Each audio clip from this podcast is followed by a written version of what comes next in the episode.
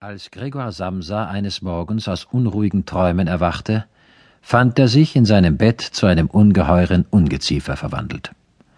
Er lag auf seinem panzerartig harten Rücken und sah, wenn er den Kopf ein wenig hob, seinen gewölbten, braunen, von bogenförmigen Versteifungen geteilten Bauch, auf dessen Höhe sich die Bettdecke zum gänzlichen Niedergleiten bereit kaum noch erhalten konnte.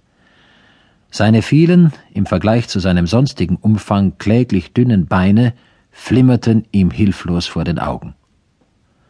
Was ist mit mir geschehen? dachte er. Es war kein Traum. Sein Zimmer, ein richtiges, nur etwas zu kleines Menschenzimmer, lag ruhig zwischen den vier wohlbekannten Wänden.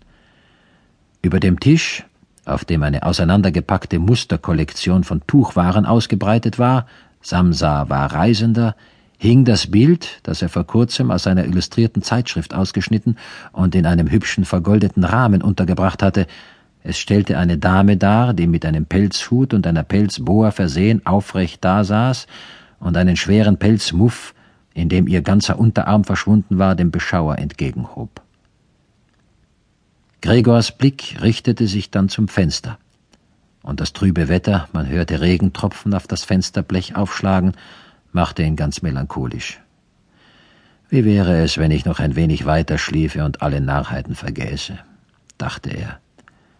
Aber das war gänzlich undurchführbar, denn er war gewöhnt, auf der rechten Seite zu schlafen, konnte sich aber in seinem gegenwärtigen Zustand nicht in diese Lage bringen.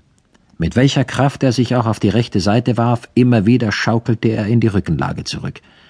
Er versuchte es wohl hundertmal, schloss die Augen, um die zappelnden Beine nicht sehen zu müssen, und ließ erst ab, als er in der Seite einen noch nie gefühlten, leichten, dumpfen Schmerz zu fühlen begann. Ach Gott, dachte er, was für einen anstrengenden Beruf habe ich gewählt. Tag aus, Tag ein auf der Reise. Die geschäftlichen Aufregungen sind viel größer als im eigentlichen Geschäft zu Hause, und außerdem ist mir noch diese Plage des Reisens auferlegt, die Sorgen um die Zuganschlüsse, das unregelmäßige schlechte Essen, ein immer wechselnder, nie andauernder, nie herzlich werdender menschlicher Verkehr, der Teufel soll das alles holen. Er fühlte ein leichtes Jucken oben auf dem Bauch, schob sich auf dem Rücken langsam näher zum Bettpfosten, um den Kopf besser heben zu können, fand die juckende Stelle, die mit lauter kleinen weißen Pünktchen besetzt war, die er nicht zu beurteilen verstand, und wollte mit einem Bein die Stelle betasten, zog es aber gleich zurück, denn bei der Berührung umwehten ihn Kälteschauer. Er glitt wieder in seine frühere Lage zurück. Dieses frühzeitige Aufstehen, dachte er, macht einen ganz blödsinnig. Der Mensch muss seinen Schlaf haben.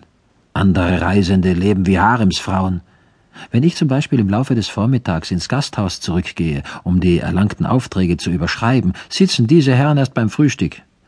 Das sollte ich bei meinem Chef versuchen. Ich würde auf der Stelle hinausfliegen. Wer weiß übrigens, ob das nicht sehr gut für mich wäre. Wenn ich mich nicht wegen meiner Eltern zurückhielte, ich hätte längst gekündigt. Ich wäre vor den Chef hingetreten und hätte ihm meine Meinung von Grund des Herzens ausgesagt. Vom Pult hätte er fallen müssen. Es ist auch eine sonderbare Art, sich auf das Pult zu setzen und von der Höhe herab mit dem Angestellten zu reden, der überdies wegen der Schwerhörigkeit des Chefs ganz nahe herantreten muss. Nun, die Hoffnung ist noch nicht gänzlich aufgegeben.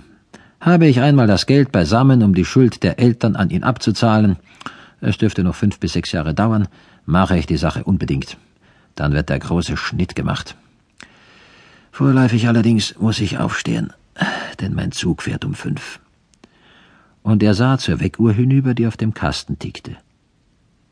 Himmlischer Vater, dachte er, es war halb sieben Uhr, und die Zeiger gingen ruhig vorwärts. Es war sogar halb vorüber, es näherte sich schon drei Viertel, sollte der Wecker nicht geläutet haben?